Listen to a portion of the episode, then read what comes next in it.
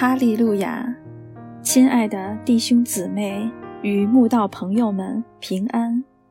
今天我们要分享的是《日夜流淌心中的甘泉》这本书中八月十八日“看别人比自己强”这篇灵粮。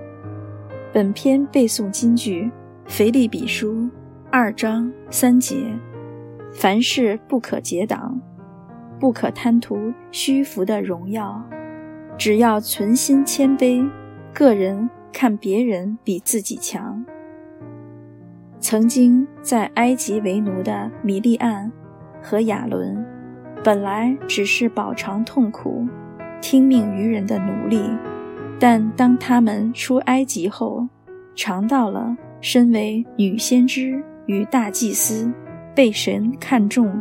又被人敬重的滋味，就开始与摩西争竞较量领袖地位的高下。当摩西听神的吩咐，招聚了七十个长老来得神的灵受感说话，并分担他管理以色列民的重任后，米利暗和亚伦竟不服气。就以摩西娶了古时女子为妻，来毁谤摩西说：“难道耶和华单与摩西说话，不也与我们说话吗？”其实，米利暗和亚伦的指责是毫无道理的，因为摩西娶妻时，神尚未颁下律法，声明不可娶外邦女子为妻，他们两人。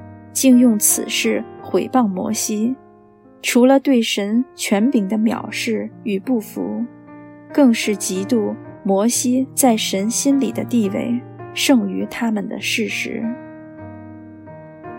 我们今日成了神的儿女，一定要时刻自省，是否也像米利暗和亚伦，在没有被神重用前，还是柔和谦卑。自感不配的人，一旦被神呼召做工，就开始心生骄傲、志得意满，甚至嫉妒毁谤比自己更有恩赐的人。有有甚之，还被魔鬼利用，在教会四处兴风作浪，带给信徒许多可怕的伤害、矛盾、冲突与纷争。人做任何事情，都要诚实省察自己内心的动机。米利安和亚伦攻击摩西的动机不对，人会被他们欺骗，神绝对不会。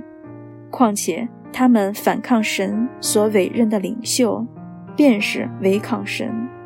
如此没有尊主为大的结果，就是引发神的怒气发作。而让米利暗这个主犯长了大麻风，来严惩他。今日大家在教会，如果凡事不结党，也不贪图虚浮的荣耀，存心谦卑，个人看别人比自己强，教会就会平静和谐许多。当年，如果米利暗和亚伦，看摩西比自己强，诚心帮助摩西带领以色列人、犹太民族进迦南的路，会走得更容易、更轻松。米利暗也不会被神重惩了。嫉妒这个可怕的情绪，总是给魔鬼最好的机会，来伤害真正爱神爱人的忠仆。如果连摩西的亲兄姐都会被魔鬼利用其嫉妒的情绪来攻击神的爱仆，那就不要讲更加欠缺属灵胸襟的我们了，真是不可不慎呀。